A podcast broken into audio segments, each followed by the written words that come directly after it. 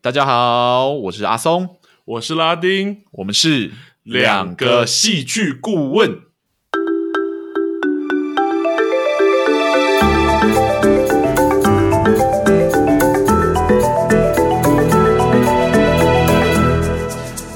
哟，谢谢大家回到我们的节目。对，那今天我们有邀请了一个特别的来宾来跟我们一起做这一集的分享，这样。其实蛮开心的，也是我们第一次 feed 别人这样。对，也是谢谢他第一次就是给我们机会 feed 他这样。我们开始都会这样，我们开始都会很尴尬这样。想说你们今天怎么那么尴尬，莫名其妙。OK，好，呃，好，呃，我们今天邀请的来宾就是。叉叉 Y，那我们这边请叉叉 Y 来跟大家打个招呼。Hello，大家好，我是叉叉 Y，我的频道是叉叉 Y 跟你看电影。哦欢迎大家，如果想要来跟我聊电影，或是跟任何电影有相关的话题的话，都欢迎来我的频道订阅一波。Yeah，Yeah。Yeah. 我其实很很久之前就有看过叉叉 Y 哥 YouTube 频道诶。OK，哎、欸，不要加哥啦，这很奇怪。对啊，不行，我们剧场伦理辈分很重。没有，我又不是剧场的，你不要这样子啊，这样很奇怪。对啊，OK，好，对，嗯、那我们今天呃，跟以往一样，就是我们会聊一部影集。那之前上一周是聊泰国的影集嘛？对，这一周我们。本来应该要聊韩国的电影，电影，但因为实在有一部韩国的影集最近太红了，这样、嗯、我们想说，真的是不现在蹭个热度的话，好像那个热度也很快会消失。对，对，一定要，已经过了，已经过了，我觉得已经过了。那我们也只能认了。这样，对对，谁叫我们第二第二集要第二第二部要选泰国呢？这样，对对，那我们我们选的当然就是大家应该耳熟能详，应该都有看过的，叫《鱿鱼游戏》。这样，最近真的很红。对，超捧，对啊。那以往的话，我们都会先请拉丁这边帮我们做一下剧情的简介，但我觉得这部真的是应该是太多人看过，我们简介这部分应该可以直接跳过，对，应该不用简介了。对，我们直接进入主题这样子。那由于游戏呢？他其实，我们这边先请叉叉 Y 分享一下，你对于这部剧的第一印象是什么？嗯、就是你在看他的时候。OK，我我我其实一开始也不是想要去看他，因为我平常对韩剧真的也是一窍不通。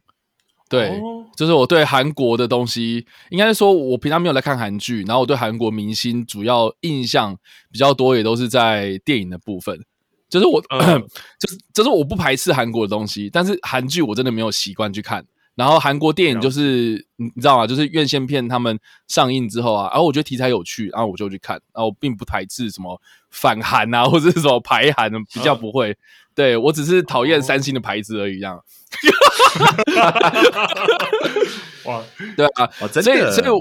对，所以我先把我立场先讲清楚，要不然人家都说什么啊，你就是什么一一日韩星迷，什么有的没的，我没有。对，所以我觉得还是主要就是题材的问题，就是说如果这个东西题材吸引我，那我不管怎么样，我都是反正就是会去看，我不会排斥任何的东西这样子。那由于游戏它刚开始出推出的时候，其实。呃，在 Netflix 上面嘛，然后我平常也是很常，就是比如说吃饭啊或什么的，就配一下 Netflix 这样。然后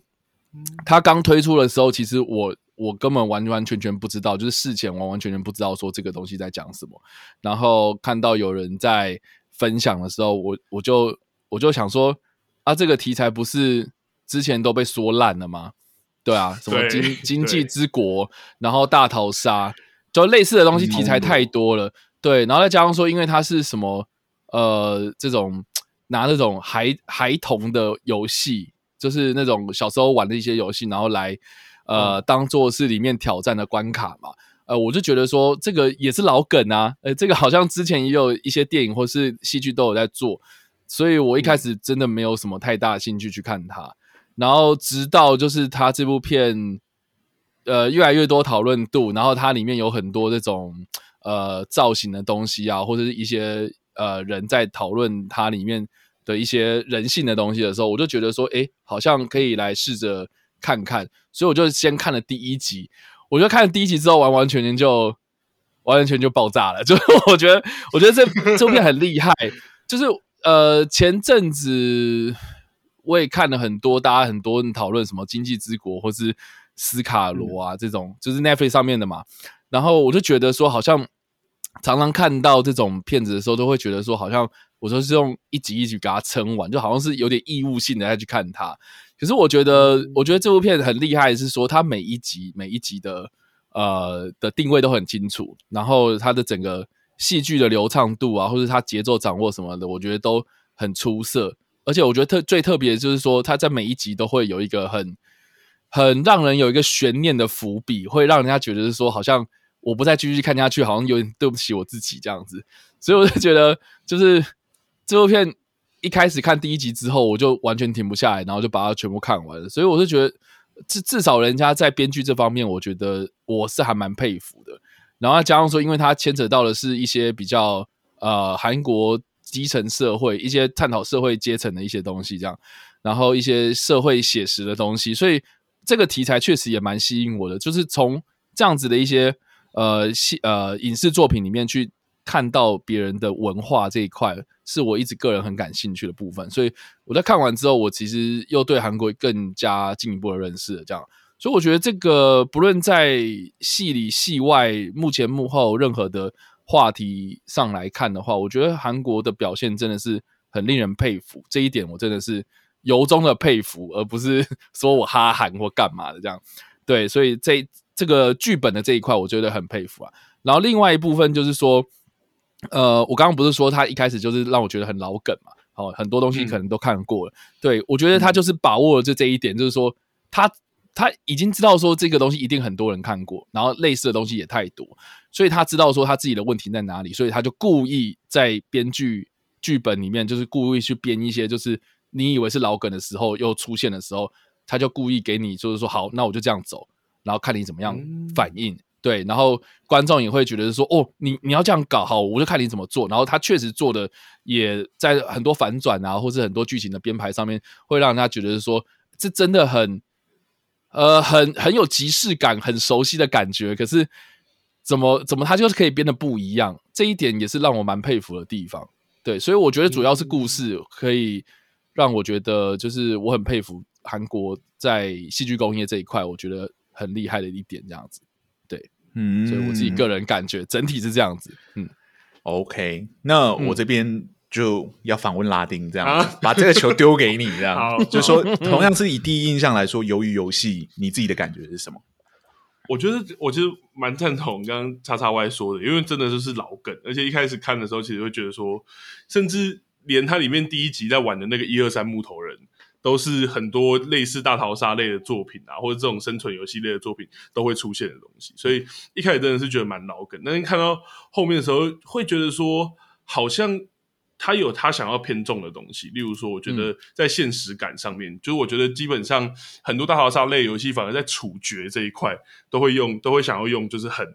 很有创意啊，或者很不一样花式的方法把人家杀掉，或者什么，但他其实就是很单纯。基本上从第一个游戏，说第一个游戏是那个枪架在比较高的地方，不然其他都是直接来开枪把人家很现实的处决。嗯、所以对我来说，其实嗯呃也是有经验的地方，是我觉得在很童趣的这件事的游戏的选择，但是又用一个很冷酷，然后很很一板一眼的杀人方式，这这个一个造成对我来说有一点反差对比的感觉。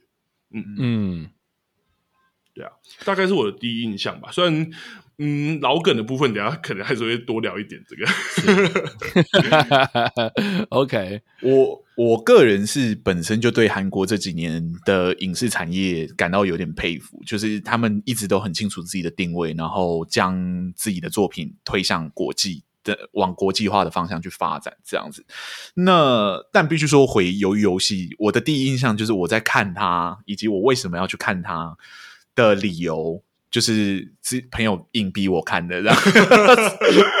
对，因为我自己我自己跟超大 Y 一样，就是我一开始一看到这个题材，我就知道大概是大逃杀类的游戏，这样，然后呃，然后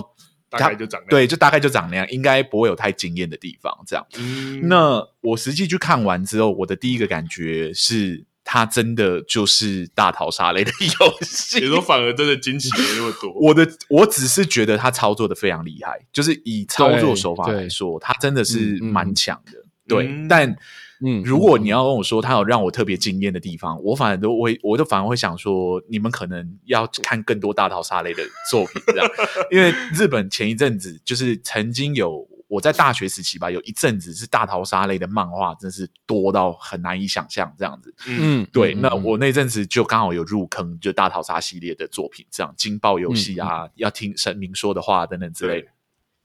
这些作品的玩法梗啊等等之类，其实都比鱿鱼游戏来的丰富。这样是。那我一直在思考说，鱿鱼游戏之所以会成功，到底是什么原因？这样。嗯、那我我在看完之后的第一个感觉就是，我觉得他选择的平台以及他诉说就是大逃杀的方式很直白，这件事情是令我印象深刻的。嗯，对，因为以大逃杀走到后面的系列的时候，其实都偏复杂化了，就是它会有没办法，因为。前面已经大家都玩过了，对，那什么《民经济之国》那个开始扑克牌啊，是，就是大家好像就是已经在、嗯、在想花样，要怎么让就是大逃杀变得更有创意，然后变得更好玩这样，然后就会出现非常多智斗的部分这样。但到鱿鱼游戏的时候，我反而对于它的直白，就是它真的就是大逃杀，然后就像你刚刚就是拉丁刚刚讲的，就是杀人的方式很。简单啊，然后直接粗暴，直接粗暴这件事情，这样，呃，对于他的单调这件事情，反而让我觉得很惊艳。嗯、对，嗯、就是他反而抓住了大逃杀真正的某一种，嗯、就是大逃杀系列的某一种本质，就是生存这件事情。嗯、对，欲望，嗯，好像抓住了人性很原始的东西，然后把其他的东西去无存菁，全部拿掉，这样。哦，对，嗯、这就是我对于这部作品的第一印象，这样。那我们我们可以直接来聊，就是大逃杀的第一大就是主线，就是游戏的部分。对，因为我、嗯、对我来说，使用儿童游戏其实一直都是大逃杀系列会出现的现况。你刚刚说那个要听神明的话，基本上就已经是对对对，抽签啊，对，一二三木头人啊，其实也有这样。对，但对我来说，由游戏操作的很好的地方。在于它真的有让我们去感受到，就是所谓的儿童游戏里面的暴力这样子。嗯，因为我们实际去想一下，儿童在玩的一些游戏，其实如果我们用大人的眼光，纯粹在看小朋友玩。他们其实就是蛮暴力的，在玩一些游戏的。鱿 鱼游戏的最后的结果，就是他最后一集里面有提到嘛，就是讲说鱿鱼游戏这部分，就是说鱿鱼游戏是所有儿童游戏中最暴力的一个原型，这样，所以他们才会选择这个作、嗯、这个作为最后的游戏，这样。嗯、但除了这个游戏之外，我觉得其他的游戏其实都蛮蛮暴力的。如果我们硬要讲的话，就是。一二三木头人转头，如果你你有动了，你就要被你就不能再玩这个游戏，你就要被剔除。这样，嗯、它的剔除性是非常强的。这样是，或、嗯、像那个碰糖，只要不管是哪一个哪一个地方，只要一点缺角，对，就一点缺角，你就输了，你就你就完蛋了。这样子，在在儿童的世界里面，就是啊，你就输了这样；但在大人的世界里面，当他变成真的是大逃杀游戏的时候，他就是死亡。这样。对，对，然后好像死亡这件事情在这些游戏之中好容易发生哦。嗯，对，然后这也是第一第一个游戏一二三木头人瞬间杀那么多人的一个带来的某种震撼感。真的，对，嗯，你自己觉得呢？嗯、就是使用儿童游戏这部分，由于游戏处理的怎么样？其实我觉得我的话，我会觉得像刚刚讲的，我觉得他直接这件事情真的很那个。我其实觉得看的时候，他那个反差感给我还蛮好的。感受就是，虽然是很童趣游戏的选择，可是，在 处刑的方面很极度的单纯。那我其实自己最喜欢的是碰糖那一边，嗯，对，因为我觉得他把这件事表现的最好，就是真的你一个不小心，然后而且他们那个枪手是直接在面前。对，然后所以你就是只能看着说自己就就直接死掉。我觉得一方面好像在玩那个是一个很很趣味，然后很平很平铺直叙的方式。因为我觉得像一般大逃杀或它后期的大逃杀的游戏，都会很多机关啊，或是很玄妙的 NPC 啊，或是很玄妙的规则啊。但是没有，它就是真的，你就是拿针，然后把那个碰糖抠出来，抠没抠出来，你就是直接被枪决，直接被爆头，或直接被扫射。可是我自己看到后面的时候，我觉得好像在碰糖那边已经给我一种最高在游戏上面已经到最高峰的感觉。对，因为在后面的后续的拔河也好啊，然后还有那个那个跳玻璃，对，还有那个跳玻璃也好，我觉得好像就单纯反而已经变成是有点有点腻掉了，因为都是一个非黑即白一下就死的游戏。对，对，反而后面的看点好像就会慢慢像，我觉得创作者感觉也知道，所以慢慢把这个主轴导向是。人性啊，或者什么这一边的讨论，或者是或者是悬疑也都在那一边。反而游戏本身，我觉得看到后面有点越来越失去它原本应该说新鲜感啊，新鲜度就、嗯、我就没有那么高，因为儿童游戏的暴力其实已经算是在前面几个游戏中就被展露的蛮蛮彻底的。对啊，因为后续的它的那个也都很像嘛，拔河如果一边拔输就是整队输，或者是跳那个玻璃，嗯、然后你选择第一个跳的人就是很容易输，因为他只要跳错一次就是输掉了，是就这样。对啊，所以我觉得对我来说，那个敏敏锐度、游戏的新鲜度越来越降低。而在戏里面，他补的方式就是他去补一些人性面的或者是什么的，来来补足这一块，嗯、大概是我的感觉。嗯、对，哎、欸，那叉叉 Y、嗯、差点又加歌。那那那叉叉 Y 觉得在这一个游戏里面，就在这一部里面，它游戏的选择，因为我们刚刚有说，真的其实很算老梗的。我说，就是因为像刚刚有提到说，它里面其实就是一些小朋友，对于它里面的游戏都是选小朋友的游戏啊。然后，而且是韩韩国的游戏，嗯、有一些台湾有，一些台湾没有。那对叉叉 Y 来说，你会觉得这个这一部在游戏上，就大逃杀类型游戏上的呈现或选择，有什么你特别想聊，或者你觉得很有感觉的地方吗？嗯，其实我觉得也不用说特别想聊诶、我觉得基本上他选择的这些游戏，老实讲都都还蛮浅显易懂的，除了除了鱿鱼游戏这个游戏本身以外啦，对，因为它的规则比较复杂，对。可是我觉得像一二三木头人或是。你说蹦糖，然后拔河、踩玻璃，然后甚至是我我自己个人很喜欢是是弹珠那一那一关卡啦，对，嗯、然后然后对我觉得那整个的安排什么的，我觉得你就算不是韩国人，基本上你自己也会，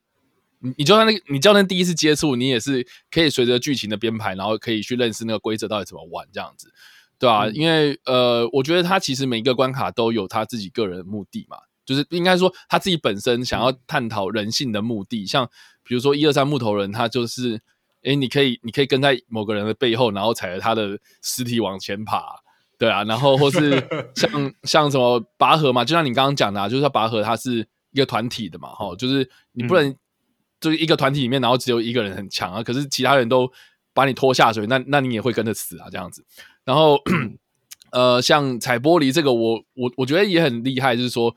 他是先选顺序嘛，然后在选那个顺序的时候就已经花了很长的篇幅在选那个号码这样子。那其实这个也是有点心理，就是那种心理测验的感觉啊，就是说你要当第一，还是要当中间，还是要当呃后面？这个其实我们一开始好像没有人去探究这件事情嘛，因为他其实一开始就有想说什么。诶，很多人都开始直接先选中间的啊，因为中间最保险。嗯、对，没有人想要当第一个或最后一个。嗯、那到底当第一个或最后一个到底好不好呢？这个也是看个人啊。啊，我自己以前我就很喜欢冲第一，所以我一定会选第一个。可是你当当你 遇到那个游戏的时候，你就会傻眼啊。可是我觉得最让好，你要说我我我个人最喜欢，或是我个人最印象深刻，我觉得绝对一定是一定是弹珠那一关这样，因为第一个嘛，他、嗯、就是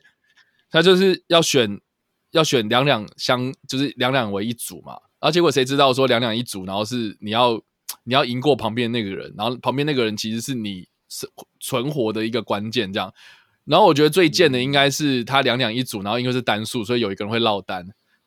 对，所以就是最不受欢迎的那个会被落单嘛。然后结果不不受欢迎的那个人就好好的这样，所以会让人家觉得说靠好哦这样。那为什么一开始就不当那个什么？就是。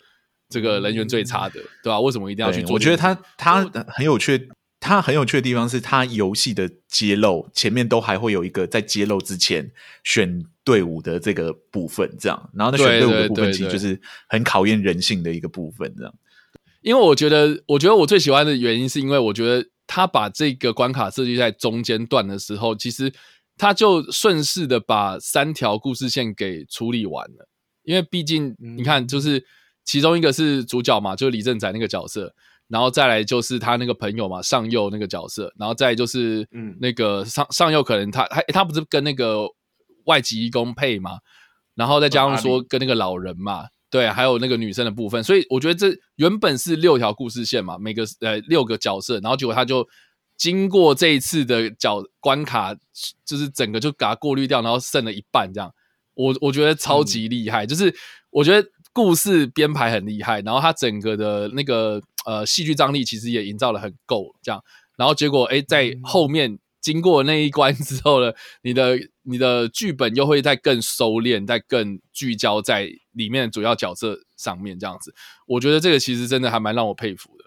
对啊，对吧、啊？所以就、嗯、就呃，整个的娱乐性来说，就是我在看的过程中还蛮享受啦，就会很投入在那里面啊，会很紧张啊。那看完之后，你再仔细想想，他其实编剧就是给自己省去很多麻烦嘛，你后续可以不用再编那些人的故事了，这样子，对吧、啊？所以其实我觉得这个也蛮让我佩服的，对啊。我我觉得我们游戏的部分算聊的差不多了，我觉得可以来聊一下，就是在玩游戏的这群人，对，对，因为对我来说，其实这个游戏，这个游戏在玩这群游戏的这群人，有一个让我觉得蛮奇怪的地方，奇怪哦，对，就是其实它分为两大派嘛，一个就是武斗派，就是 对，就是就是硬干的，然后会会想要杀人的这样，靠蛮力的这样，然后另外一种就是和平派这样。但对我来说，我我就是一直在看这部剧的时候，有一个新就是认知的难关，就是我一想说，和平派到底怎么产生的？哦，对，就是因为它的游戏规则很明显，就是会一直淘汰你身边的人。虽然他会需要就是同心协力，但是你很可能就是随时会被淘汰掉。这样，那你聚集人和平的这种到底要怎么运作？你最终还是会面临到那个选择。嗯、对，而对我来说，就是。就是到弹珠那关，就是叉叉叉 Y 刚刚讲弹珠那关的时候，他就真的变成就是，嗯，对啊，你在这里谈情说爱，或者说要交个友情或者什么，其实真的都很没有意义才对，而且都变成后面你自己的难关啊。对，而从那一刻起，对我来说，和平派就不应该就应该已经溃散了，但是和平派这关却还还持续存在着，这样。因为我觉得，我觉得最关键的是那一天晚上，欸，哎，就是某一天晚上，他们不是大开杀戒嘛？嗯、对，是就是大家开始提防对方那那一个晚上开始，我觉得故事变得更加阴暗跟险恶这样子，对啊，因为我觉得除了除了弹珠之外，就是因为它弹珠。后面那个那个好像是杀戮那个晚上的第二个晚上了嘛，然后第二个晚上的时候，其实大家已经意志很消沉，然后也不想要，但又不敢睡，就是你也不想要去找对方麻烦了这样子。可是我我自己又、嗯、又很对，就是大家都很意志消沉，然后沉淀自己的心情在那个晚上嘛，对。所以我就觉得说，从那一个杀戮的那个晚上开始，然后到我记得好像还有那个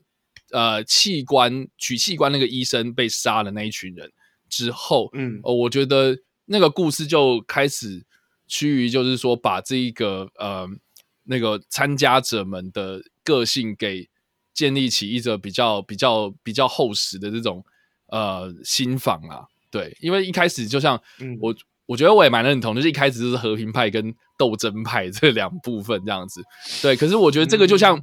我觉得这个就像就像你去你去社会大学学习过一轮之后，你那种感觉啊，你看你这个社会新鲜人一进去，你会想说我要认真努力工作啊，我要跟同事好好相处。殊不知，哎，被同事摆了一道，被主管搞了一次之后呢，你就会开始就是慢慢的知道说，其实好像我要为自己着想多一点，然后就开始慢慢慢慢的就是变得比较自私，或是比较也不是说自私，就是会替自己着想，然后呃，凡事有可能就是说什么哦，我不要替太多。人就是怎么讲，就是啊，帮帮助别人，可能就是会伤害到自己那种感觉。对对对对对，所以我觉得这个其实套用到不管是游戏本身，还是呃这个人的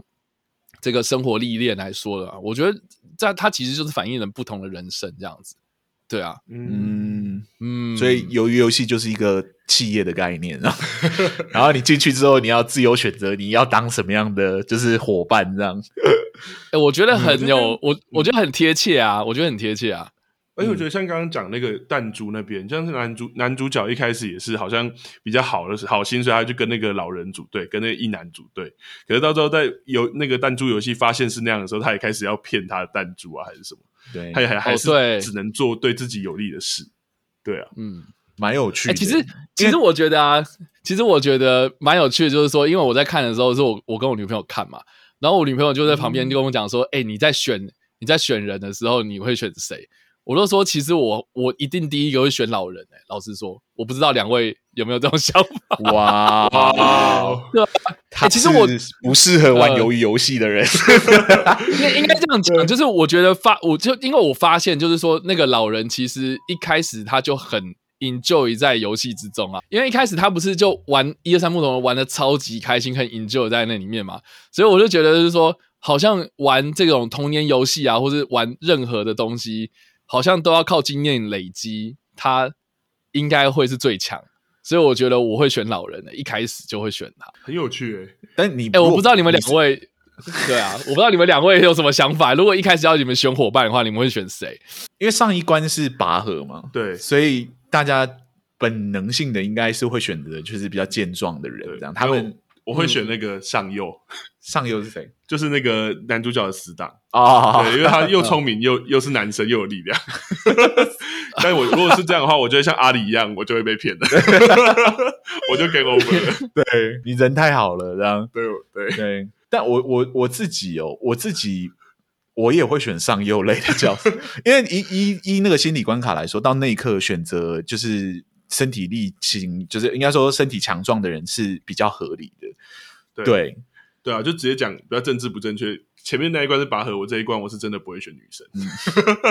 因为我觉得，因为我觉得上佑他其实有一个先天的条件是说，因为他本身跟男主角那个李正宰那个角色就很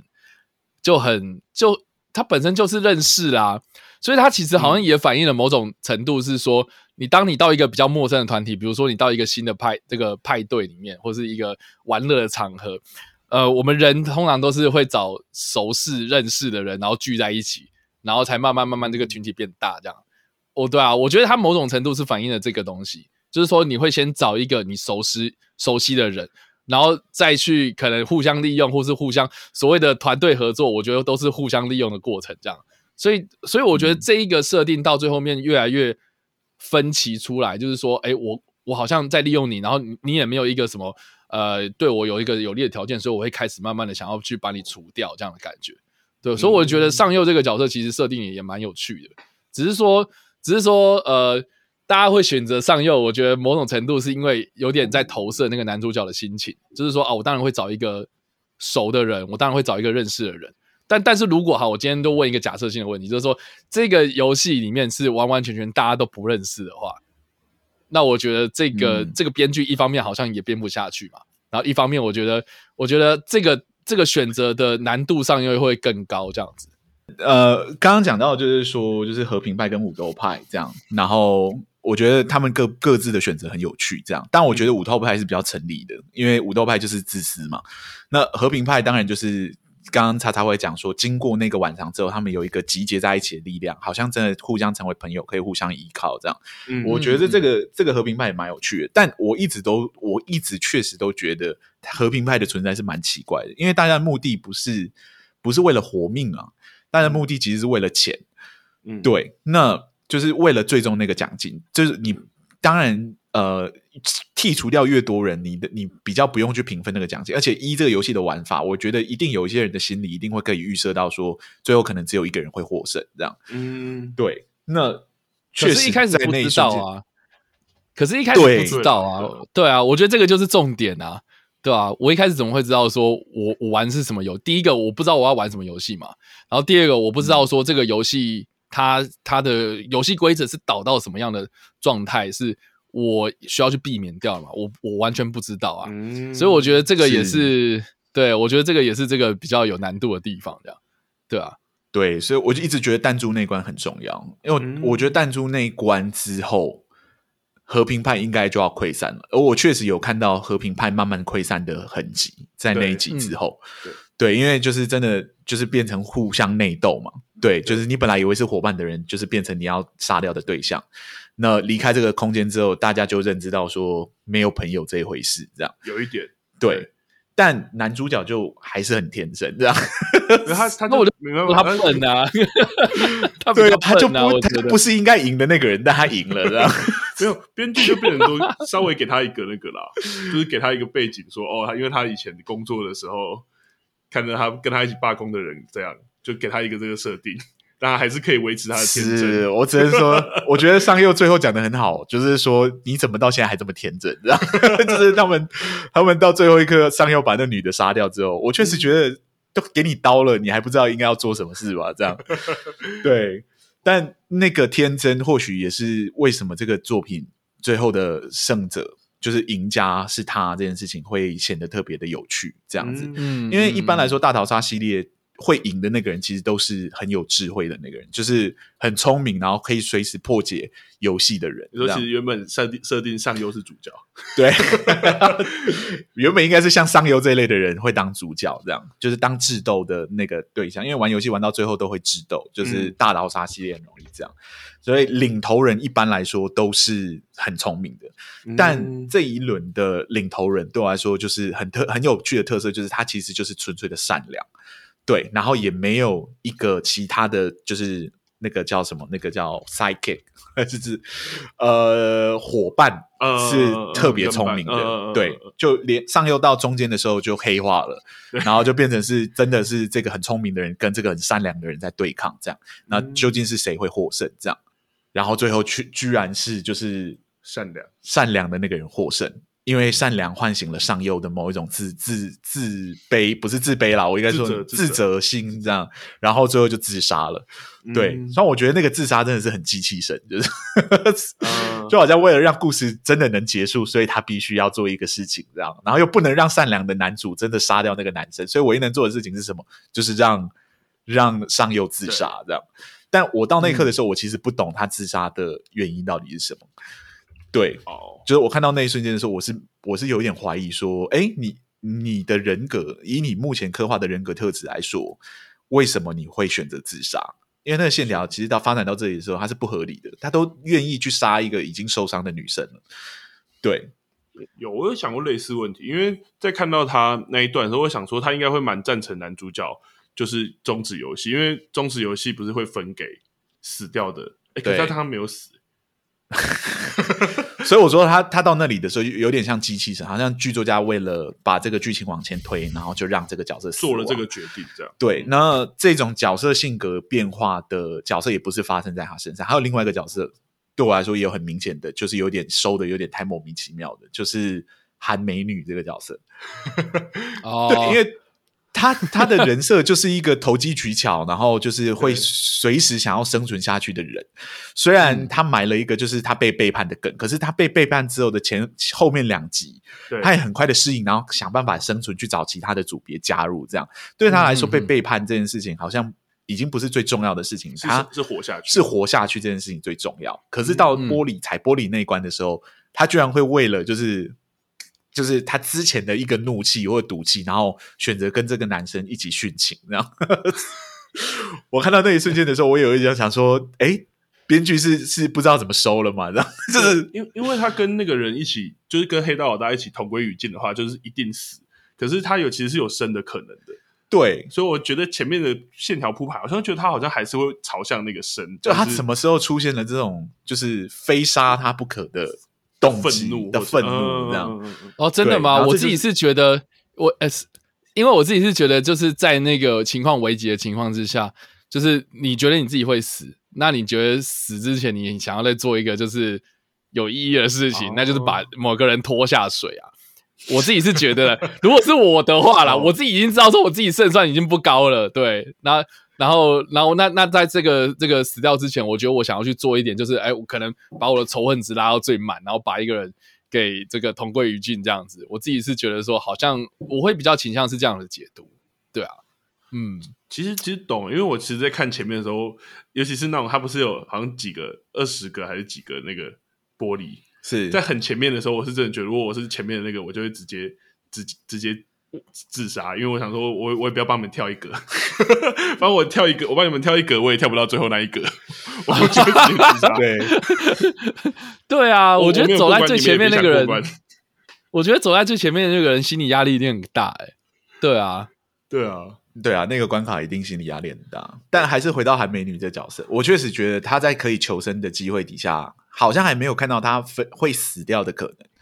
对，等。的前提底下，跟剩几格有关啦，对、啊，因为他也是发展到中间的，他就快赢了。如果是我，我，我如果真的要，我如果真的要这样做，一定是我已经准备好要死亡了，就我就是要拉一个垫背的这样。对，但感觉又还没有到那个时刻，所以那个紧张感对我来说，就是有一个无赖在前面，然后我现在想办法，我过去，我第一个动作应该是推一下，把那个无赖给推倒了。对，其实他可以直接把他杀掉。对，然后我推倒那个无赖的时候。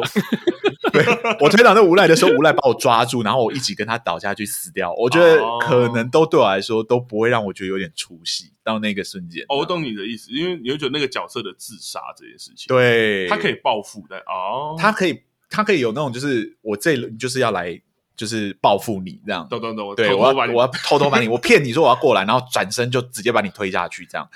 有可能可以这样，但他不是，他一开始就是直接选择抱住他，然后就说我已经说过了，就是你不你背叛我的话就会怎么样，然后就自杀了。对对，然后我就想说，你怎么那么快就接受你已经 你会死这件事情？尤其是你前面求生欲望这么强的人。哦、对啊，我都还记得他被拖走那边，对他拖走那边在断珠游戏，没有人要跟他玩，被拖走就是韩美女嘛，因为说 不要啊，这就一直被被拉走这样。嗯、对，可是被拉走，就你可以看到这个角色有。非常强烈想要活下去的欲望，这样，所以他、嗯、他下一集的时候，他可以自己选择死亡，太快接受这种。我我是觉得，可能剧本就是发展到那里的时候，需一定需要有一个发展，也是因为那个那个无赖在前面太久了。对，无赖在前面太久，怎么办？又没有人打得过这个无赖，那只能送韩美女去死了。编剧之手，这样就是好吧？只你你你就成为那个牺牲者吧，这样就往前推，这样。对，嗯、所以我觉得人人是就是人格特质的变化这边，我觉得它的一致性倒没有那么强烈。我觉得在刻画人性上，嗯、这部戏其实刻画的非常的细腻，它在很多点上几乎是没有。没有可以挑剔的地方，但真的到某一些最终选择的时刻的时候，我都会觉得有点奇怪。就好比说回锅这个游戏的几率是百分之九十三，对对，就是他们不是中间有离开吗？对，然后再再决定要再回来玩这个游戏。对，我我确实有觉得这个比例高的离谱，因为死亡的恐怖恐惧确实是应该要被考量进去的。即使生活中过得非常苦，但是你在这个游戏里面。可以这么轻易被杀掉这件事情，确实是我觉得很多人应该会慎重考虑。这样，嗯、那嗯，我我因为我觉得，我，我觉得这个就是、嗯、这个，我觉得是这个剧本里面另外一个让我佩服的点，就是说，因为我们在看这种这种剧的时候啊，这种类似的戏剧或是电影的时候，我们会我们会想说，啊，这些人就不要玩就好啦。对吧、啊？我们为什么要继续？对啊，为什么这些人就是为了要玩，然后为了玩而玩，或是为了钱而玩？就是那个动力，就是现实生活中，就像刚刚刚刚阿松讲的，就是说，好像好像不是这么的百分之百的这个，好像一定要去做这件事情这样子。对，可是我觉得好，这这个这个剧本就是这个样子啊，就是说好，那我们今天给你一个机会，就是说好，那我们就继续来投票嘛，那我们投票，那如果投票过了，我们就不玩啊，啊，结果还真的给他投过了这样。这个是我蛮让我意外的地方，嗯、因为他最后面还特别就是让那个老人去选择说要玩还是不玩嘛，结果他选择了不玩，然后他投了一个关键的一票，这样。这我觉得他这个第一个还蛮老梗的戏剧啦。那但是我问题是，他做的这件事情是把这个呃剧情导向说好，那大家都不要玩，然后不要玩，让你们回去过你们生活看看啊。然后结果他就把那个呃顺势的把这些呃社会的一些比较现实层面的东西给。给带到这样子，然后大家都回去玩。嗯、对，我觉得这个是我自己个人第一个还蛮佩服的地方。对，嗯、然后另外一个就是说，你们刚刚有讲到说那个呃角色设定那个比较到最后面好像有点不太一致的那个地方，我自己给我自己的解释是觉得说，好像他其实就在讲说，人其实是一个很变动很大的一个很不确定性因最大的一个因子，就是我们在这个自然环境里面，我们好像很多东西都可以用。比如说数学去算出来啊，比如说用几率去算出来，然后做到一个最好的一个决策。这个可是你只要牵扯到人或是钱权这种东西的时候，其实就会就会凸显出很多不确定性因子出现嘛。那我觉得人这个东西，这个就是最最不稳定，然后又是最风险又最大，然后让人家觉得说好像你又捉摸不定的那种感觉。所以我觉得，我觉得他可能是要凸显这这件事情啊，就是说人永远是最不稳定的，不确。不确定性因因素这样，对，那我觉得，嗯、我觉得他另外一个对照的人啊，就是他从头到尾都一致的，我觉得就是阿里耶。我觉得阿里这个角色真的是让我觉得，我相信很多人看的时候，应该就是看到他最后面的下场，会觉得心里酸酸的，就是嗯，好像百分之百的好人，或是这个这个社会上面好像就是哎守守守规矩是什么的，可是反而就是被人家欺负，然后到最后面哎这个下场还。还被还被出卖这样子，好像反而也不是这么的好这样子，好像百分之百的这个这个这个待人为善，好像也不是一件很好的事情这样子。对，所以我觉得反而从头到尾都一致的人，然后反而下场也不是很好啊。对啊，所以我觉得，我觉得这个是我自己个人对角色的设定上面一个我觉得还蛮喜欢的一个部分，这样子。对啊，嗯。其实我觉得，确实讲到鱿鱼游戏里面一个非常大的亮点，对，嗯、因为一般大逃杀系列是不会放你回去的。对，大逃杀系列就是你要玩到底，你才回得去，这样。对对对，不然就是你回去了，我一定会想办法把你抓回来，这样。呃、对，但这个有这里确实有一个选择，就是让你自己决定你要不要继续玩，然后回来的也不是百分之百，有百分之七的人是不愿意回来玩的。对对，所以他的自由选择性非常高。那对啊，我。这这条第三集吧，还是第二集？应该是第二集。第二集，对，就是刻意去描写，就是这几个人回到正常的生活的时候，他们其实还是活在地狱之中这件事情，嗯、然后去强化说会回来的人其实可能都有相同的情况，是这件事情、嗯、对我来说是这部剧的一个亮点，这样。嗯，对啊，因为这蛮蛮特别的是，就是 真的给他过，而且看到那个是老人的时候，其实我会想说啊，那一定会玩下去，因为他前面不是玩的很开心，对，对，而且还不知道后面的设定，对，对。啊，结果他就他就真的按那个，他就真的按按按不要玩，然后就真的回去，然后就真的呈现的那一个那那一个其他，反而对我来说，其实反而呈现比较多的是其他角色，嗯，因为其实男主那一条线，我觉得只是多增加母亲那一条线，让我们知道为什么他会回去玩。因为其实他第一集的时候就，我觉得就已经把男主线条交代的太清楚了，所以对我来说，后面那个男主普通，但其他的角色感觉补足了一些他们在现实生活中的的的设定或者什么，对，例如说上佑明明就已经回到日那个韩国了，但是就一直没有回家，对，嗯、然后或者是其他北韩的那个江江江小江小江小，对对对，对，嗯、对啊的这些，我觉得反而呈现这一块，但对我来说，就是我觉得呃。篇幅的部分前后啦，对，我觉得蛮对我来说蛮大的，然后有一些部分有点重复，像我说男主那那边线条，对，嗯、所以整体来说，我自己对于这个选择，我自己是好坏参半。我觉得他真的当然是非常大的亮点，嗯，尤其他真的做出这个选择，因为以编剧来说，就我本身有写剧本嘛，通常不会出这么大的难关给自己，因为你把这些人弄出去之后，还要把他弄回来，懂？对。所以我通常不不一定会去选这个这个选择。以戏以戏剧顾问的角度来说，我确实觉得这是一个很冒险的行为。对，嗯、因为你很难真的写到，就是他们回来都是有合理的原因的。对对，因为其中四个人，我们实际有看啊、哦，还有五个人，就黑道，就是呃，其中有看到四个人回去的故事。对、嗯，主要角色加黑道那个，我只我觉得唯一成立的大概只有上优跟那个呃，只。不是只有上右跟黑道，是我可以理解这个这样的人会想要回来玩，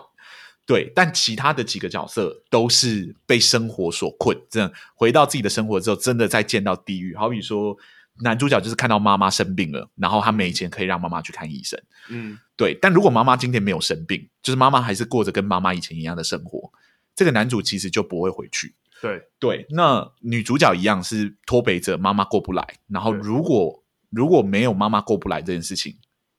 他也没有必要再回去玩这个游戏。对，阿里也是，他就是不小心把老板的手给弄伤了。对，对，那现在他他正在逃命中，那他唯一能想到逃命的另外一个方式就是，呃，去玩这个游戏，去玩这个游戏拿到钱，然后赶快离开。这样，对啊，对啊。如就是五个五个，我们看到被描画的背景有三个其实是非常不确定因素的。对，对就是它是多出来的因素，才让这个角色回到这个。游戏里面，对那对我来说，百分之九十三，我还是会提出我的质问，这样就是这百分之九十三，究竟究竟有多少人是因为生活中又碰到类似的状况才回来？嗯，对。但因为人数真的太多，他没有办法好好描写。对啊，对，所以在我在我在看的时候，我确实有觉得，哇，真的是好冒险的一部。可是他又不不得不说，他变成是这个剧很大一个亮点。他跟其他大逃杀唯一不一样的地方，就是他有让大家有选择玩不玩这游戏下去的选择权。对对，嗯、但对我来说，选择会选择，就像叉叉威刚刚讲的，就是那个人的不确定因素导致大家选择回锅率其实很高这件事情。嗯，我自己是没有那么满意的。到我一直都会画一些质疑，就是我会画我的质疑啊，因为对我来说，就是它会导向一个问题，就是大家回来真的就是生活比这里苦。嗯，可是死了这么多人呢、欸，第一场应该死了有一半以上吧？哦，对，就是对我来说，嗯、死亡真的是大家不畏惧的事情了吗？这件事情，对，嗯、我我如果是外面的社会，嗯、就像黑道老大一样，外面的社会，你不你。就算在那社会里面，你还是会被追杀，你是你还是死路一条。对我再回去是合理的，嗯，或者上佑这种，就是我的人生是精英的人生，然后因为我自己做错的选择，所以我现在什么都不是。我对于我自己人格的毁灭这件事情，我是感到存，就是我是无法接受我自己人格毁灭，或者失败这样，然后我选择要回到这个游戏。但对于其他的所有人来说，就是他都是多了一个意外。他们才会选择要回去玩这个游戏。嗯，那我就会说，这个意外到底发生的频率到底有多高？就是，对我我自己觉得他，我也差一点要要是你往你那个方向，但我自己后来可以过的原因，是因为我觉得男主的线条，像我说称赞，就是我觉得第一集跟第二集去铺垫男主的线条，我觉得很重要。嗯，所以像他有告诉你说，就是他有呈现出说欠债的结果，例如说可能是那个。卖器官，器官啊，或者是什么这件事情，其实也许在外面也是死路一条。这件事情，我觉得在这个戏里面有开启某种这个可能性，然后又然后每个人的欠债的，我们又知道每个人都欠债非常多。可是，可是李就是呃李正宰演的那个角色，对，他回到现实社会中，其实没有再被讨债，你懂我意思吗？对对对，如果如果他今天是一样在被讨债的话，我或许就会觉得那个是成立的。懂。但他他是加了一个新的，用另外一个东西，对，他加了一个新的因素，让这一个好像善良的人多了一个善良的动机，回到这个游戏里面。嗯、对，但我没有说它不成立，我只是说我对于我对于那九十八九十三趴的回锅率有一点存疑。那那如果灌水，那如果那如果编剧在这个时候他把一个关键的角色给写成说他没有回来的话，会不会你们两个会觉得比较好？哇，我那我就觉得这是神剧了。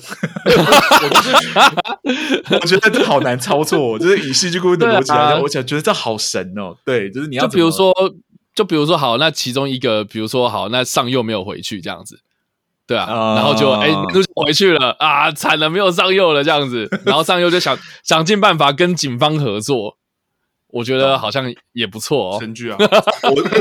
我觉得是，我觉得是神剧。对，我觉得其实这个这个让我想到，我想要讲另外一个点，就是说，因为他的另外一个旁支故事，其实因为应该说，他整体的故事除了在讲参加者怎么玩游戏之外，他另外两条故事其实是警方其中一个警察，然后去调查他哥哥的下落嘛，然后另外一个是那个呃，就是内部管理者内部的一些发生的事情，这样子。嗯，对。对那我觉得警察、警方这个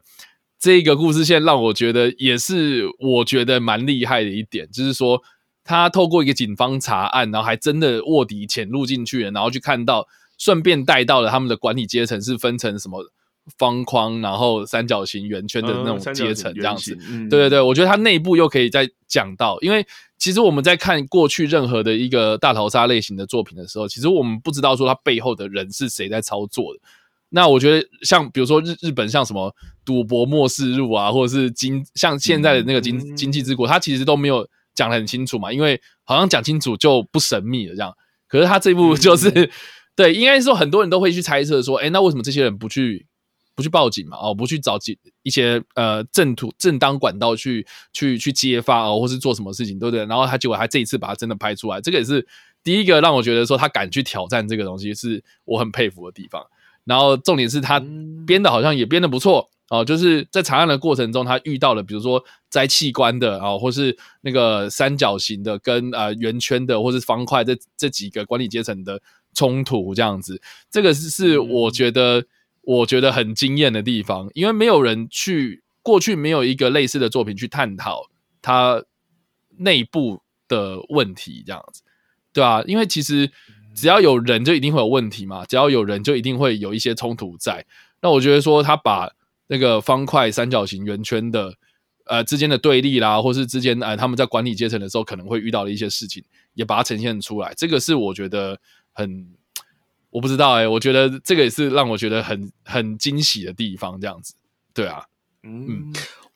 我我确实觉得警察的线蛮厉害的，就是他、嗯、他敢铺这条线去探索，就是那个管理阶层的内部结构到底是怎么样。因为一般大逃杀的游大逃杀的特色就是重点在于游戏本身，对。对，所以一般来说，那个主办方都是超级强的。对，主办方就是无敌状态的，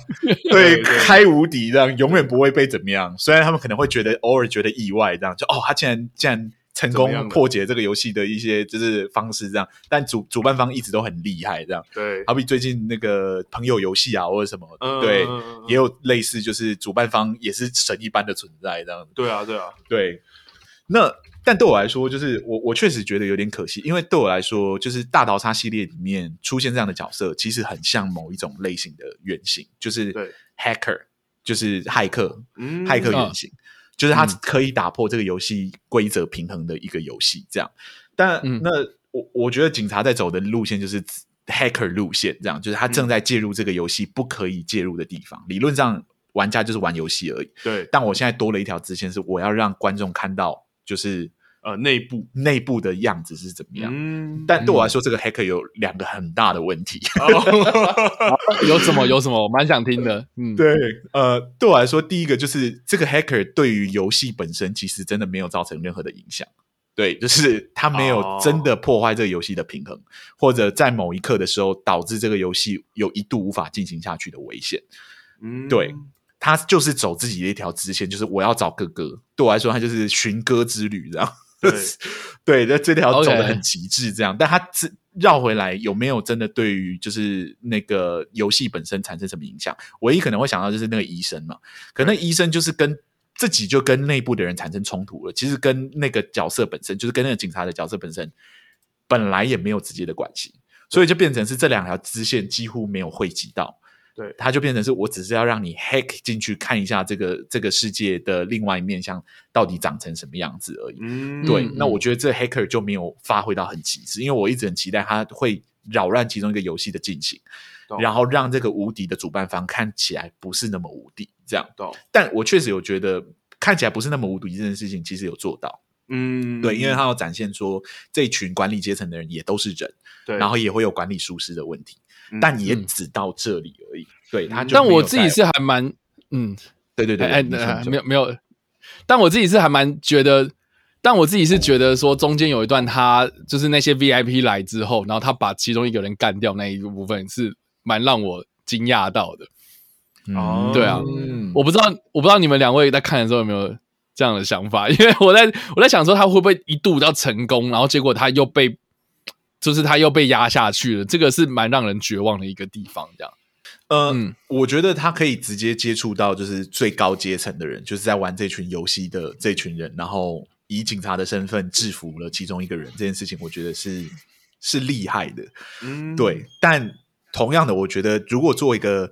以游戏为主的大逃杀系列，它的重点应该还是在某程度上是摆在游戏上面。是对。嗯，那。当这个黑客存在的时候，他没有对游戏直接产生影响，他对的完全是对主办方本身有影响的时候，我觉得就有一点可惜这个角色的铺排。这样，我我一直会期待说，这个这个黑客其实可以真的实际对游戏本身产生实际的影响，这样那就会有里应外合的问题。但现在就是里跟外就是完全两条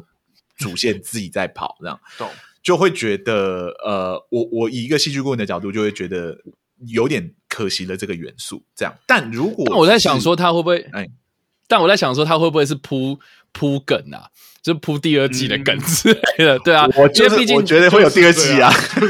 啊 因为我觉得明蛮明显的吧。因为第一个我们没有看到尸体嘛，我们没有看到葬礼嘛，所以他到底有没有死掉，我们不知道嘛。对，所以我觉得这个还蛮有可能是当做是一个第二季的一个很蛮重要的一件事情。然后第二个部分就是说。他把一个很重要的身份啊、呃，就是我们把我们的最大牌、可能片酬最高的一个明星李李秉宪介绍出来了。对，所以我觉得 这这个人或许也是接下来的一个很大的关键，因为毕竟他他现在是这个游戏的管理者嘛，对，游戏的管理者，嗯、然后是那一个老先生他传承给他的，就是说啊，请你来。维持这个主持这个节目这样子，主持这个游戏，嗯、那他这个这个人是不是又是某种一个人的因素了呢？我觉得好像是一个蛮关键的部分，因为最后面他其实也看到这个呃奇勋嘛，这个男男主角他的那个变化，嗯、对，然后这个这个奇勋后来还蛮明显的嘛，最后面他应该也是要回去玩的这样子，所以我觉得在第二季应该会有，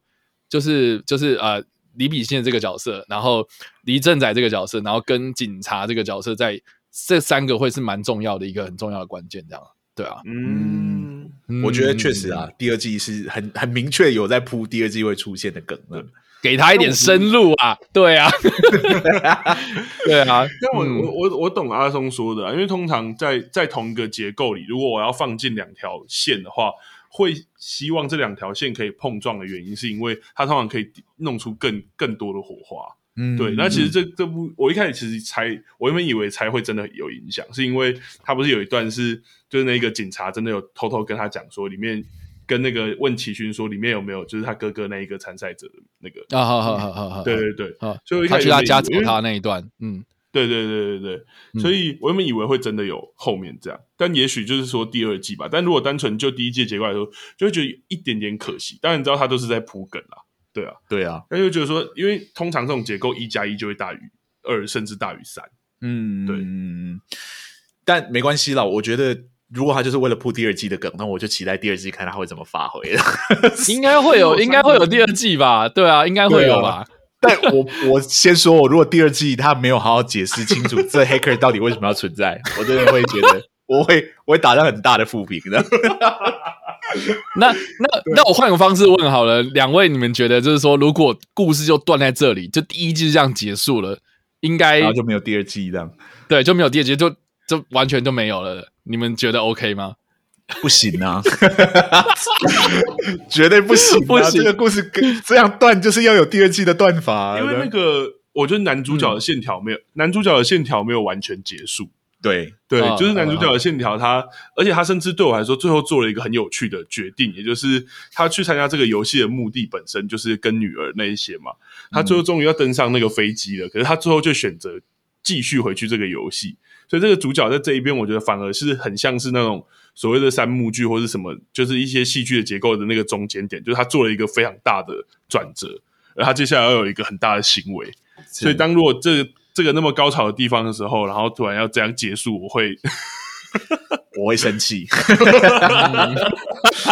对啊，是，但我必须我必须说，就是我当然有猜到可能是铺第二季的梗，但我确实有觉得第一季它还是可以再铺的漂亮一点点，至少对游戏产生一次的影响，我觉得都会让我觉得主办方不是那么神，这件事情是。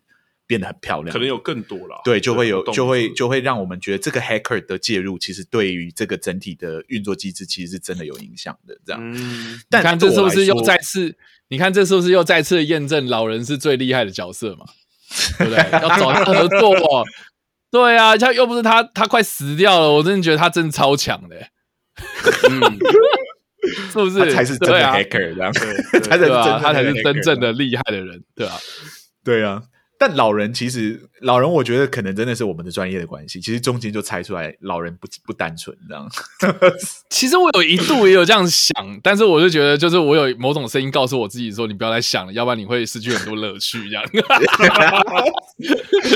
对啊，我就想说，我就想说，你你是零零一，然后在这个游戏里面，然后。又气氛又那么重，我实在不懂。就是我一一一直就有一个怀疑，说他会不会是最终的魔王这样。然后，嗯、但我觉得很厉害的是，他有一度让我忘记这件事情。就老人真的消失的时候，对，因为老人死亡的方式是借位嘛，呃、就是看不到他被杀的过程。那一刻的时候，我就想说，他可能是最后的魔王，嗯、他应该是最后的魔王。但之后的几面几集的游戏里面，确实让我觉得很精彩。然后我就觉得，我就忘记这件事情了。嗯、然后到最后一刻的时候。嗯男主角都已经玩完这游戏的时候，才揭露这件事情。嗯，对，我觉得是蛮漂亮的。对对，对，然后才意识到说，原来这老人是一个大 hacker 这样。对啊，对啊，我我是喜欢这个选择的啦。嗯、对，但我有觉得，如果他能不再那么明显一点，或许我会更有更多的乐趣。嗯、但这就是，只是。就是看山不是山的人，对对对，困扰这样看很多应该说。应该说，我有一些朋友就中间猜到，他们猜猜的方式是说，因为那个那个警察在翻那个档案的时候，好像是那个档案本是从零零二开始这样。哇，你真的是哇！我知道这个，我知道，我有看到这个，但是我我我我我是听人解说，我才有想到，就是才有观察到这个细节，这样对啊。然后要不然就是有人说什么，他拔河的时候没有锁那个手铐嘛。他好像手铐没有真正锁起来，这样子，所以好像你这个你的朋友都很厉害。那我心想说，哇塞，你们这些人是干嘛要跟这个编剧硬干这样子？没有没有必要，真的没有必要。对啊，对啊，不是还有人说那个吗？就是说他们用那个夜视镜看每个人是绿色那个线条，只有老人的那个绿色是很薄的，就很奇怪。你说那个，你说那个一二三木头人那个机器嘛？对，他在他测侦测那个动态的时候。老人没有真真正太多，只有老人的是那个，对，有了，还有还有可以再买了。我觉得他不会让我到不能接受，就是你硬 硬要反转，他是最终大魔王这样。但能能在前面就看到那么多细节，然后猜出来的人，我觉得是蛮佩服的。我这只是就是戏剧顾问的直觉，就是觉得你这样安排这个角色戏份重到，我觉得他应该是蛮重要的角色。那中间就死掉，我的死掉的方式我又觉得很奇怪，然后。所以才会觉得，因为对我来说，就是戏份重过头了。对，就是我懂，我懂。跟那个跟戏剧顾问去看电影，或什么不好的地方？对，我印象很深，我要报另外一部电影的嘞。哎，什么意思？没有说那个之前印象这个看，你看那个《神力女超人》哦，他也是很快就猜到谁是幕后黑手了。哦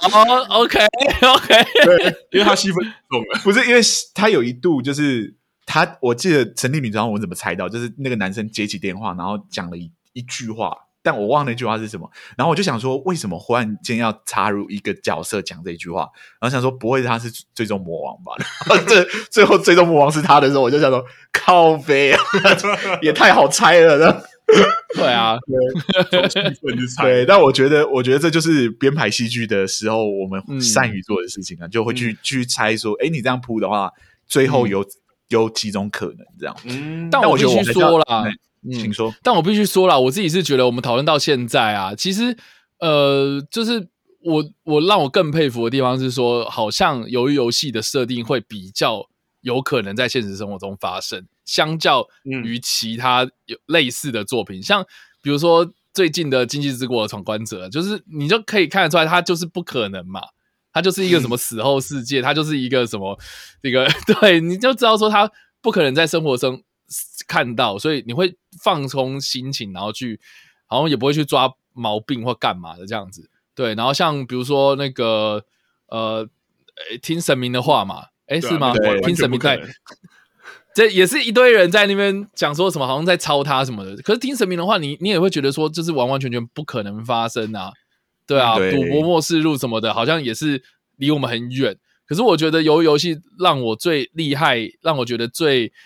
最这个惊讶的地方就是说，好像有可能会发生诶、欸，因为它的设定真的是你要想要去挑战它，你试着要去挑战它，然后它那个剧本里面也故意要去挑战它，好像都都说得通，就是它至少逻辑上不会有什么太大的漏洞了。除了除了刚刚阿松跟拉丁，就是把他们 就是有点鸡蛋里挑骨头，对，但是我自己是觉得好像 好像好像真的就是说，好像真的有可能会发生这种事情，会让人家觉得说好像有点。很有共鸣感，这样子，对啊，嗯，对啊。但我真的觉得跟我看看太多大逃杀类的游戏有关。对，就是系列作品、哦、漫画类，我几乎能翻的我都翻过，很烂的也看过，很好的我也看过。这样，那你觉得？所以我在看，那你觉得还有什么？嗯、那你觉得还有什么是类似，就是说好像蛮接近生活的，然后有可能会发生的的题材？这个有吗？你可以其实举的是有一个有有一个游戏，因为大大逃杀系列真的不一定全部都是血腥的，就是不一定是杀，就是他玩到后面的时候已经有有蛮多变形的。那其中一个变形就是不是让你死，嗯、是让你负债。对哦，那对，就是那个很有名的，就是那个啊，呃，诈欺游戏。哦哦，OK。呵对，诈欺游戏的规格，因为它不会牵牵扯到人的死亡，然后游戏的的编排又很很有趣，所以我觉得它发生在现实生活中对我来说是可能的，因为它牵扯到的法律问题其实小很多。对，但对我来说，游游戏那这个推吗？啊、呃，你说你说诈欺游戏吗？对啊，漫画推啊，推漫画，推漫画，漫画可以看一下，电视剧不推就对了。电视剧有做稍微一点改编啦，对，但是我觉得、oh. 我觉得看漫画会比较好这样。然后也有那个啊，朋友游戏，我刚刚有讲到，但我觉得朋友游戏当然它也不是死亡，就是它它的它也是负债。嗯，对，就是你玩游戏玩输了，你会负债多少钱这样？然后男主角就是靠着就是很很强的很强大的智力，就是胜就是每一关都过关斩将这样。嗯，对，但。真的牵扯到死亡的，呃，然后有这么大、有这么强烈真实感的，我觉得那个鱿鱼游戏是真的做的很不错。哦、对我，我有一度真的觉得，如果发生在现实生活中，我是相信的，但我还是会挑战很多的地方，就是我还是会打为很多的地方打上一些问号，这样就是真的死这么多人，没有人 care 吗？就是你你政府。这已经玩到第几届了？我我忘了他他有写对不对？对，他有，但很多了。对，你人口失踪、嗯、失踪到这种程度，政府都不管的嘛？因为他是他的主办的最高阶级是富豪，他不是政府。嗯、对，所以其实很多法律问题也不能那么轻易的规避掉。嗯，对，如果他主办方是政府。就是是政府机构的话，就黑暗，我觉得就会黑暗很多，然后我就会觉得这 更就会见就会变得更有说服力，这样，嗯、对，就是他们做这么多事情，其实不会就是不会被抓，这样，嗯，好比说你汇了四百多亿进到一个人的户头里面哦，怎么可能没有扣税啊？没有什么，就是硬要鸡蛋里挑骨头，就会就会问这些问题，这样，但这个真的对啊，就是鸡蛋里挑骨头，对，但。就不挑这些骨头的话，我确实觉得他的真实感是很强烈的，嗯、因为他对于人性的描写是很成功的。嗯，对，除了我们刚刚讲的一些奇怪的小 bug 的话，我觉得其他的人物刻画，包含那个老人零零一，我都觉得其实很细腻。这样，嗯，对我自己的话，我自己反而你说世界观的真实，还有，但是我这一部很深刻的也是他那个很真实的人物的情感的刻画，是，甚至没有到那么夸张或者什么。那我自己的话会推，就是最原版的那个大逃杀。啊的、uh, 没有还没讲完的小说版，连漫画也不推，对不对？这个，因为因为我觉得小说版对于人性还有一些那个的描写，我觉得太太真实跟写实了，甚至他去描写一些枪伤或者是刀伤或者是的那个选择，我觉得都很明确，跟就是都很真实。然后每个角色的心境的刻画，我觉得在小说版里面，呃，但也没办法，因为小说版篇幅就真的两大本。对啊，上跟下可以把它讲得更那么那么细腻，这样。嗯，对。如果真实的话，就是我说情绪的真实，我会推就是大逃杀最原版这样。懂，对。但很厚啦，对啊，蛮厉害的。对，讲回来讲回，就是我觉得这一部也是真的会让我觉得很很现实跟很写实，然后把那一个生跟死这种大逃杀游戏，像你说最本质的那个东西，真的呈现的很清楚，嗯、就很血淋淋，就直接开枪就直接爆头，就是死。对，就是死亡。对，然后你如果没有死，也是就是关进那个直接火化，或者是拿去摘器官。对，对啊，就是它它的流程啊，然后就是阶级啊，然后到游戏的玩法等等这些，都真的是蛮细腻的。所以到、嗯、到看完的那一刻的时候，我确实觉得，哎，其实是蛮好看的一个作品。我有期待它那个，就是看会不会真的有其他国家版，因为它里面不是有讲说，由于游戏是就是在。韩国就这个东西，这个活动在韩国目前是呈现最成功的啊！他们游戏的选择啊，然后什么都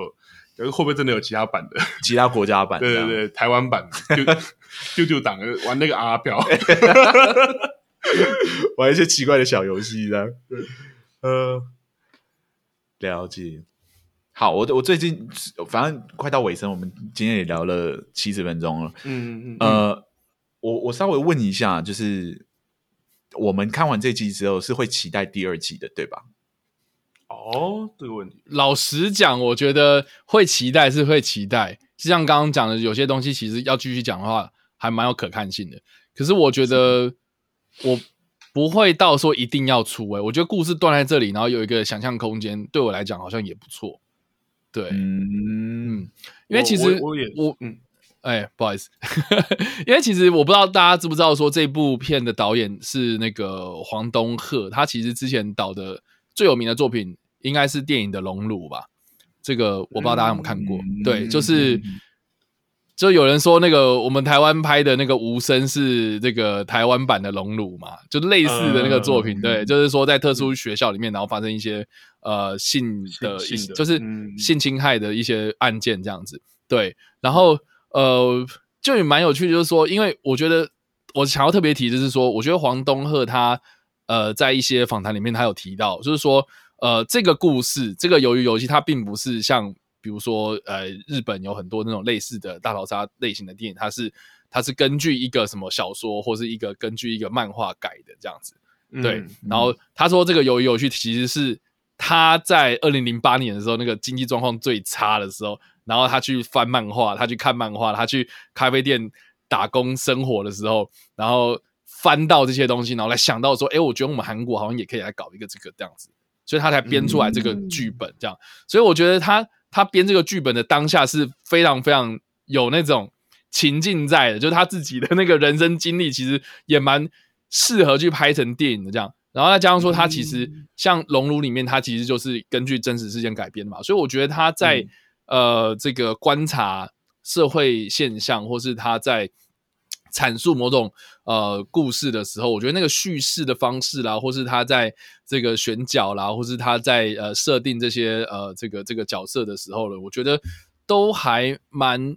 怎么讲，都还蛮到位的，就是很精准这样子。所以我就觉得说，呃，这个这个，我当然会期待说他接下来会去把这些故事继续写下去。可是他自己个人，他他说他自己在拍这部片的时候，呃，就是。精神压力很大，然后而且压力大到就是他掉了六根牙齿这样，所以我在觉得说他要不要好好休息一下，要不然就 就是就是好像第二季 OK，你知道吗？大家都很敢敲碗什么有的没的，对我懂啊。可是好像对对一个创作者来讲，好像是某种某种消耗这样。确实，最近 对啊，成熟了。而且而且我自己是我我我觉得这个的 IP 还蛮厉害，就是说。你好像要去，比如说深究某一个角色，去讲那个角色的外传故事，或是前传，或是或是延伸的东西出来之后，好像也可行，也不一定要拍续集，哎，对啊，嗯嗯，嗯，我觉得来搞一个什么前传故事，好像也蛮屌的，对啊，嗯，而且还有很多届啊，所以我觉得他如果是拍前面结束，或者说。也都有有他的可能性啦，对啊，对，不一定要同一批演员啦，确实确实可以是另外一批演员来演同样的游戏，这样啊，对。但我我我觉得问说期不期待第二季，我觉得期待的原因是因为我觉得第一季有很多事情没有真的被讲清楚，这样，嗯，那我是期待第二季可以填满这个洞，这样，对对。嗯、那因为我自己主角要不要，呃，我对于主角要不要回去玩，没关系，没关系。我对于主角要不要回去玩这个游戏倒是还好，我本身没有那么大的欲望，嗯、就是去看就是这个游戏怎么玩。但对我来说，警察那条线一定要铺清楚。我要知道为什么，嗯，为什么那个哥哥 是主办方的人，这样。是吧？这个我还蛮认同的，啊，因为我是觉得啦，就是说，如果你在照本宣科，再再拍一个第二季，然后一群人在玩一个游戏的话，我觉得就。就就落掉了，就落掉了，嗯、因为因为我觉得是说，呃，就像就像任何一个戏剧的，或是任何一部电影，它的续集什么的，它一定不会再重复再讲一次那个故事，它有可能就是说、嗯、，OK，呃，比如说第一集在讲什么主题，然后我们第二季来讲另外一个主题，可能第一季他是在讲说啊，一群人他们真的就是他们自己发生的事情，然后游玩的人他们中间发生的一些叛变啊，或者什么那冲突的东西这样，可是我觉得，哎，如果就像我们刚刚讲嘛，如果第一季他接下来的人是李秉宪那个角色，然后警察那个角色，然后呃男主角那个角色，那如果男主角那个角色再重新玩一次的话，那就落掉了。那我觉得说，或许第二季的焦点放在说警方如何去调查，或是去揭发这整件事情啊，或是这个管理阶层的人他们中间内部啊，就是季承继的第一季的这样子的一个失败，或是成绩第一季中间发生的问题，然后他们去。改了一个什么样的制度，然后去改善这件事情，然后里面又有人反叛什么的，那反而是我觉得说，呃，这那个那个第二季的焦点会转移成另外一个故事的观点，对啊，哦，我也是比较期待这样的，嗯、这样反而是比较期待这样子的第二季，因为如果真的要看一次玩一模一样的游戏，或者是很像的韩国游戏，我觉得确实，就算以创作者来说，好像也比较难，真的要撞出一个什么，嗯，感觉真的要花很多时间沉淀跟。什么对啊，办法在这上面再有一个突破。嗯、对，因为因为黄东赫他自己，因为因为黄东赫他自己有讲啊，就是说他在选这些游戏的时候，其实呃不只是由于游戏它这个里面所提到的这几场游戏而已，就是这六场游戏嘛。嗯、对，他是说他其实还有背后一大堆在备选的，对 他还有很多备选的游戏还没有拍出来这样子。嗯、对，然后我就想说，如果你第二季再把这些你还没有就是没有没有拍出来这些备选游戏再拍一遍的话，那我觉得你你干脆不要拍，拜托。对啊，对啊，我再看一遍，我再看一遍，一群人去玩这些游戏干嘛？我不要啊，对吧？就大逃杀、啊，就再看一次大逃杀，第二届，对啊，懂第二届吗？对，嗯，我我确实觉得。就是警察那条线铺完的话，或许或许会会是一个很好看的，就是续集这样，嗯、就是去完全的去骇客进去这个系统里面，然后去看一下这个怎么从内部瓦解掉这个机构，或去挑战这个机构。嗯、我觉得可看性可能会比再看一轮游游戏来的有趣一点点。懂对，也会解决掉我我现在对于他不满的地方。很执着，对，OK，我很执着啊，我觉得警察那条线。可以可以拍的再好一点，懂懂懂。对啊，第二季第二季，对呀对对，我们期待第二季，我们期待第二季长这样这样。嗯，好，那今天差不多就哇，今天差不多了，这是有史以来录最长的一集，而且真的很谢谢叉叉 Y 聊，我觉得这样聊其实蛮开心的。对啊，不然我们有啊有，我也很严肃。我们聊到超严肃的，我们如果是我们聊，我们就会就是整理很很清楚，到底应该怎么聊它，然后对结构。讲结构啊，解构啊。对，我觉得这么红的红的呃作品的话，用轻松一点的方式去聊它了，对，嗯、可能会好一点。这样。也非常谢谢叉叉 Y 哥这一次来 feed 我们这样。感感谢你们的邀请，对啊，感谢，对，也感谢你，感谢你，感谢你，对啊，希望好。哪一天再去你的节目玩一下，这样，对啊，没问题，没问题，没问题，有什么想要聊的，你们也可以跟我讲，嗯，OK，好啊，那我们今天的节目差不多到这边，对，我们今天节目到这边就是告一个段落了，谢谢大家，对，然后也谢谢叉叉 Y，感谢大家，拜拜，拜拜，拜。